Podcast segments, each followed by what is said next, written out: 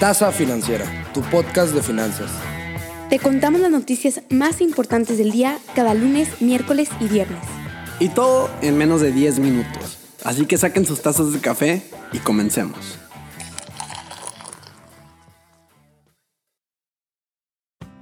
¿Qué onda gente? Muy buenos días. ¿Cómo están todos ustedes en este viernes 12 de noviembre? Nosotros estamos súper felices de estar con ustedes en este bello día de otoño. Pero les doy un breve aviso parroquial.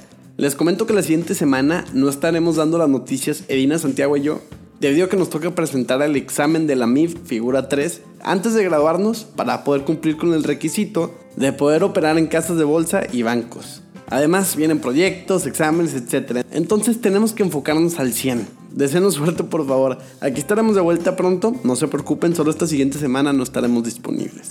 En fin, espero que este fin disfruten, se relajen y la pasen muy a gusto porque de seguro lo tienen más que merecido. Es viernes de shopping, viernes de buen fin. Espero ya hayan recibido su aguinaldo. Ustedes ya saben que aquí les tenemos las noticias más interesantes del momento, presentadas de manera breve, como siempre, para poder estar actualizados en el mundo de las finanzas, negocios, economía y mercados. Vámonos a lo bueno. Mi nombre es Daniel González y no se diga más. Espero les guste el capítulo del día de hoy. Les deseo un feliz fin de semana. Empecemos con la primera noticia del día. La noticia es que suben las quejas de consumidores 11.4% por malas prácticas de Walmart, Liverpool y Mercado Libre. Entre enero y agosto de este año, la Profeco recibió 63.500 quejas de consumidores quejándose por violaciones a sus derechos como consumidores. La investigación muestra que del 1 de enero al 31 de agosto la tienda con más quejas es Walmart y luego seguido por Liverpool y en línea es Mercado Libre quiere decir que algo no están haciendo bien y los consumidores nos estamos quejando de estas tiendas por, por cualquier cosa, ¿eh? No llega bien mi producto, llegó mal, mal estado, me están faltando el respeto, infinidad de cosas que te podrás quejar. Y eso quiere decir que Walmart puede perder ahí un pequeño negocio con otro tipo de tiendas que de por sí ya le están ganando en línea, por ejemplo Amazon. La automotriz eléctrica Rivian le entró al show de las IPOs y el miércoles se lanzó al mercado con el sueño de una oferta pública inicial exitosa. Pero los números que consiguieron rompieron las expectativas. No, no, no, de verdad yo creo que ni en sus sueños lo esperaban.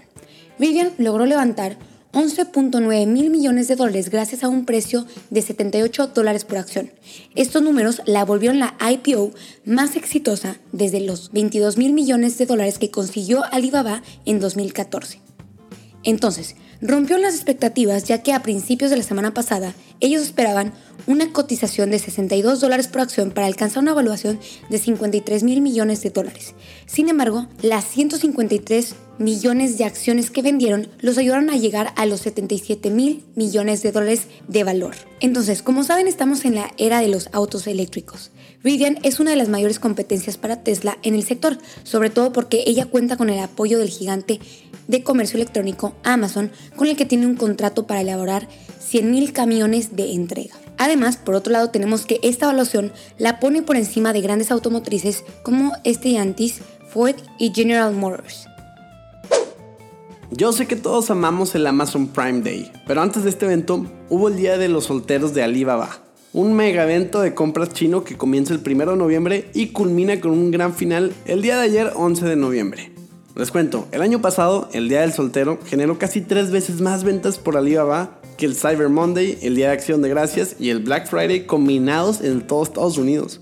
Pero la mayor fiesta de compras de China ha sido, por decisión de la empresa, menos promocionada este año. ¿Y por qué creen que se deba a esto? Bueno, el gobierno chino ha estado presionando a los gigantes tecnológicos y presionando a las empresas para lograr la prosperidad común. Que sí, en teoría esta prosperidad común es algo que Alibaba agregó a su lista de responsabilidades corporativas centrales en septiembre. Ya era hora de que prioricen esta responsabilidad, ya que a principios del año Alibaba fue multada con un récord de 2.8 mil millones de dólares por violaciones antimonopolio, y el cofundador Jack Ma se ha mantenido fuera del ojo público durante aproximadamente un año. Este no es su estilo, para ser honestos. Dado que el nuevo ritmo del gobierno no concuerda con Alibaba, recaudando miles de millones en bienes de lujo, este año la compañía ha estado minimizando el marketing del Día del Soltero y en cambio jugando con sus iniciativas de crecimiento sostenible y apoyo a las pequeñas empresas. Los analistas esperan aún así que este Día del Soltero esté por encima de las ventas del año pasado, posiblemente porque un número récord de comerciantes están participando. Alibaba gana aún sin promoción. No más que aguas porque esto puede seguir siendo peligroso para la empresa. Pues ahora les cuento una noticia que para nosotros, las personas de Monterrey, tal vez no es tan importante, pero en redes sociales fue un super boom con este problema que hubo en Ciudad de México. Pues resulta que muchos manifestantes bloquearon el aeropuerto para llegar a la Terminal 1 del aeropuerto de la Ciudad de México y hicieron que miles, miles de personas perdieran su vuelo y me consta, porque sé de varios conocidos, que por llevar, ¿qué les gusta? Dos, tres horas de anticipación, con eso no fue suficiente porque estaban parados en el tráfico. Con todo y que imagínate, estar en un Uber en camino al aeropuerto, con el tráfico parado, te enteras que es una manifestación, te bajas del Uber a correr con tu maleta y como quiera, y como quiera perdieron el vuelo. Imagínate el estrés que causaron y la pérdida de dinero que causó esto.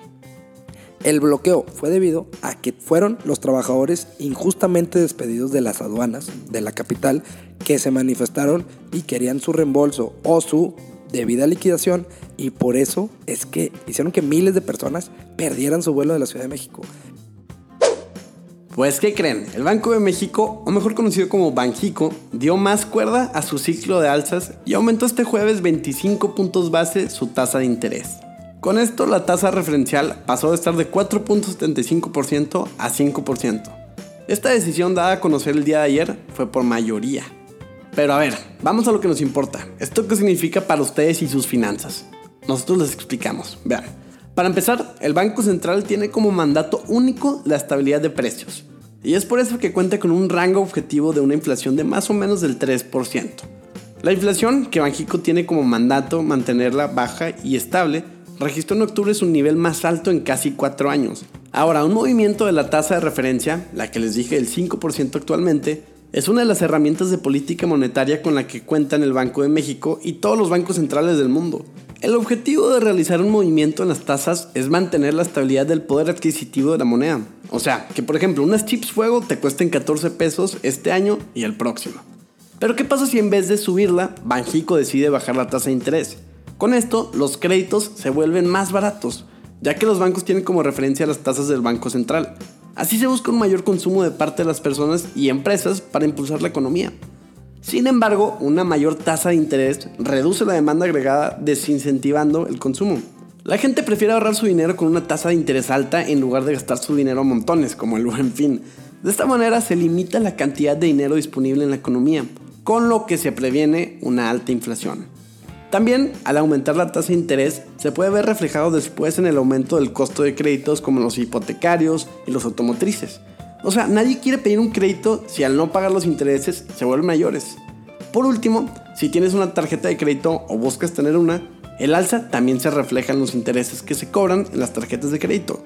Pero este último depende ya de cada banco.